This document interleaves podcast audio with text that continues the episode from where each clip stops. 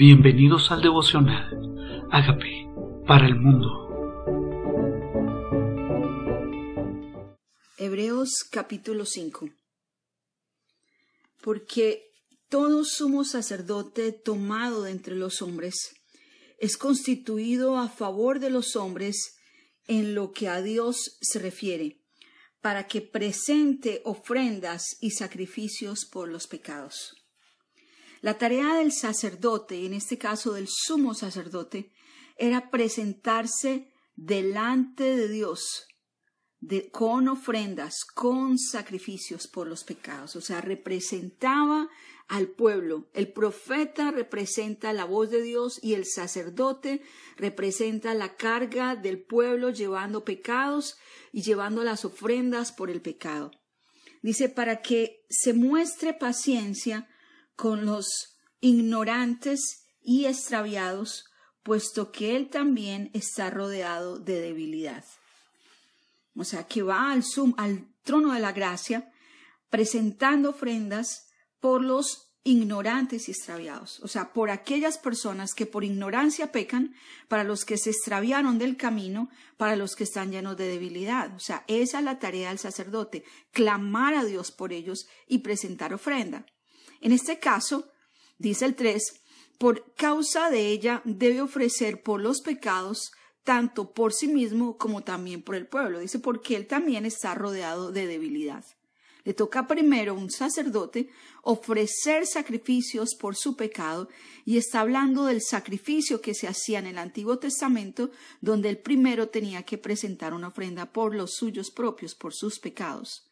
Y dice, y nadie toma para sí esta honra, sino el que es llamado por Dios como lo fue a Aarón. Así tampoco Cristo se glorificó a sí mismo haciéndose sumo sacerdote, sino que él le dijo, Tú eres mi hijo, yo te he engendrado hoy. Como también dice en otro lugar, tú eres sacerdote para siempre, según el orden de Melquisedec. Esto está en el Salmo 5, 6 y en el Salmo 110, versículo 4. O sea que no es un grado que se tomó Jesucristo, sino que es un grado que fue otorgado así como el sacerdocio no es por sí mismo, sino por un llamamiento de Dios. Así Jesucristo se hace sumo sacerdote por llamamiento de Dios, pero dice en el orden de Melquisedec. ¿Qué significa en el orden de Melquisedec? O sea que Melquisedec era sin genealogía, sin padre, sin fin de días, sin principio de días y ofreció pan y vino al que tenía las promesas que era Abraham, de lo cual está escrito en el libro de Génesis. Dice, y Cristo, en los días de la carne, ofreció ruegos y súplicas con gran clamor y lágrimas al que podía librar de la muerte, fue oído a causa de su temor reverente. Dice que Jesucristo con súplicas, con ruegos, con lágrimas, pidió al que podía librarlo de la muerte, o sea, en el Hexemaní se está refiriendo. Estaba pidiendo otra opción, lloró, sudó gotas de sangre en el Hexemaní, dice, y aunque era hijo, por lo que padeció, aprendió la obediencia. Y esa parte es para mí tremenda porque era hijo y aparece con H mayúscula, hijo significa la misma naturaleza, hijo significa hacerse Dios, pero venía con toda su naturaleza humana y le tocó padecer esta obediencia, le tocó sufrir, morir a sí mismo, a sus propios planes, sus propios deseos, para decir no se haga lo que yo quiero, sino lo que tú quieres, a pesar de que clamó y lloró para ver si había otro plan. Y se padeció. La obediencia es padecimiento porque es morir a uno mismo por hacer lo que alguien decidió por uno y morir a nosotros mismos por hacer lo que Dios decidió para nosotros. Dice, y habiendo sido perfeccionado, vino a ser autor de eterna salvación para los que lo obedecen. Y aquí habla de eterna salvación, no es un quite y ponga salvación, es una salvación eterna. Habiendo sido perfeccionado, fue el autor el ejecutor de esta salvación para todos, dice, los que lo obedecen. O sea, si él mismo es hijo de obediencia, él espera que nosotros también seamos obedientes. Y fue declarado por Dios sumo sacerdote según el orden de Melquisedec. Otra vez explico el orden de Melquisedec. es ese sumo sacerdote que le dio pan y vino a Abraham, cuando él vino de despojar a sus enemigos y trajo ofrenda y diezmó al que tenía, diezmó a Melquisedec y Melquisedec lo bendijo. Dice, y el mayor es el que bendice al menor. ¿Quién era Melquisedec en el libro de Génesis? que no tenía genealogía ni fin de días y presentó pan y vino. Y aquí dice, fue declarado Jesús, Jesucristo, sacerdote según el mismo orden. O sea, no venía de orden sacerdotal, no venía del linaje de Aarón, no venía del linaje de David, pero el orden sacerdotal venía de este mismo orden, un orden establecido por Dios.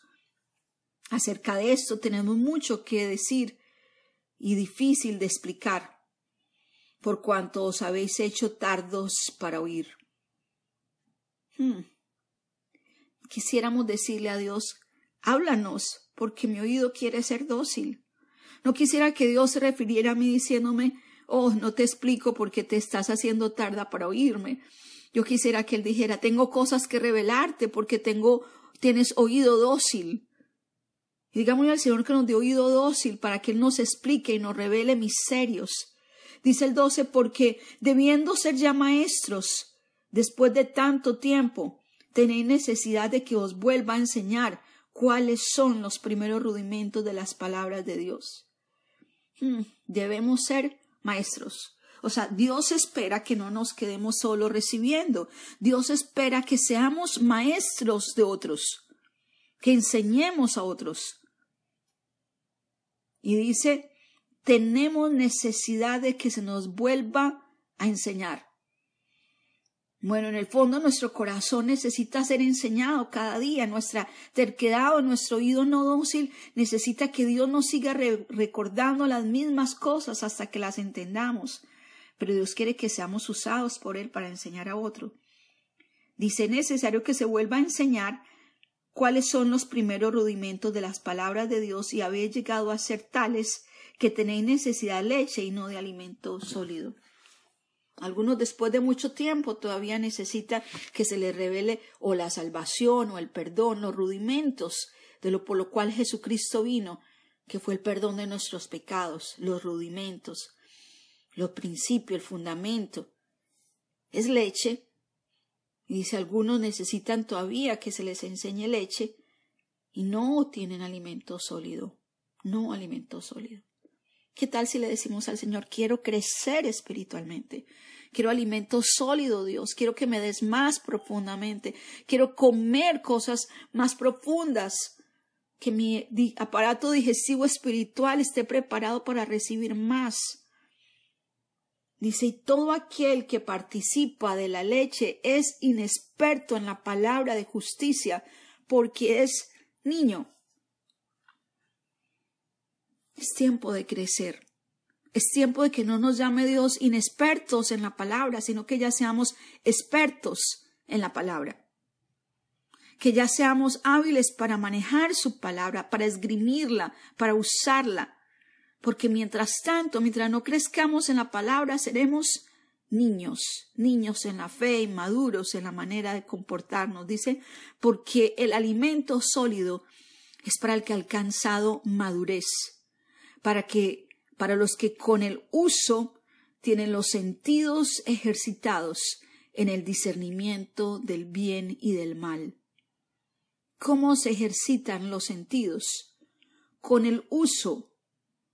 Con el uso. Me ha tocado experimentarlo, discernir. Esto es verdad o no es verdad. Tengo que ir a la Biblia. Esto viene de Dios o no viene de Dios y me toca investigar más. Esto viene de Dios o no. Eso es discernir.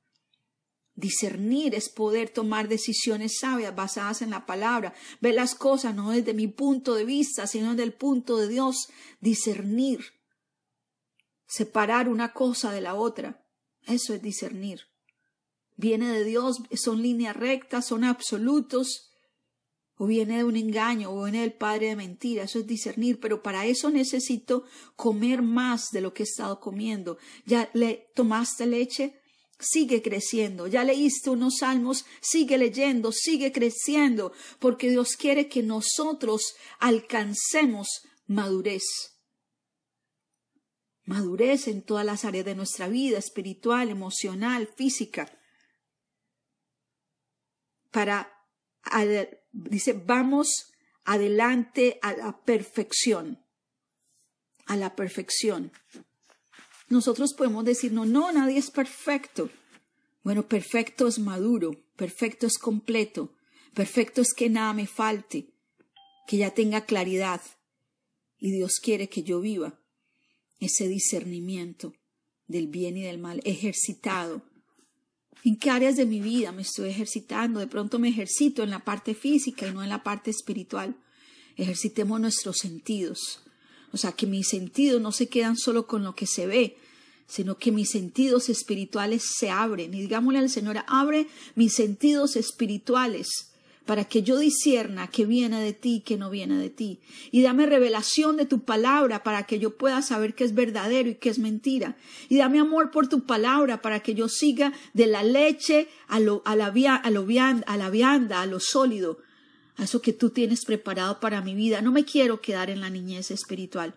Quiero seguir creciendo quiero llegar a ser maduro, quiero enseñar a otros, quiero cumplir tu propósito, quiero llegar a tomar lo que tú tenías preparado para mí, ese banquete espiritual, Señor. Yo quiero más de ti, más revelación, más discernimiento, más los sentidos abiertos, más sabiduría de lo alto, más, más yo poder entender que viene de tu espíritu y que no.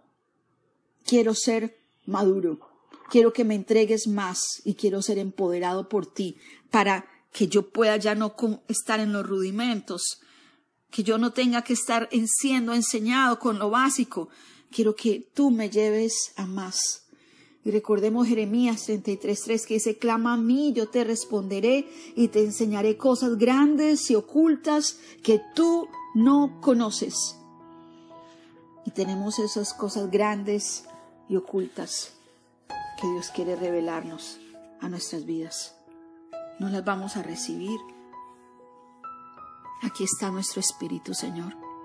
Aquí está nuestro sentido, Señor. A veces se embotan.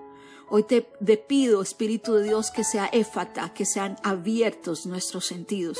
Quita todo estupor de nuestros sentidos de nuestra vista para que no se quede viendo solo lo que ven nuestros ojos, sino que tengamos visión de nuestros oídos para que disiernan, para que escuchen tu voz, nuestro corazón para que sea sensible a tu revelación, nuestro espíritu para que reciba revelación, impresiones de tu espíritu, para que yo pueda tomar aquello que tú preparaste para mí. Permíteme usar más mis sentidos espirituales para que sean ejercitados y llegue a la plenitud, a la madurez que tú tienes preparada para mi vida.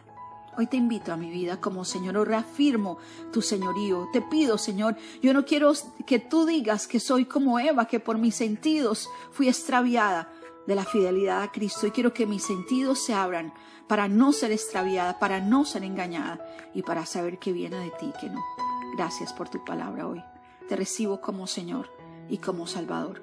Y te pido que hagas de mí la persona sana y libre que tú quieres que yo sea. Gracias por entrar a mi vida. Amén. Hola amigos, queremos que usted sea parte de esta obra que estamos haciendo a través de Agape para el mundo y que este mensaje de Jesús llegue hasta la última de la tierra. Si quieres donar en nuestra página web puedes hacerlo en agapeparalmundo.org o también a través de Cele en agapeoficial.gmail.com. Dios bendiga tu generosidad.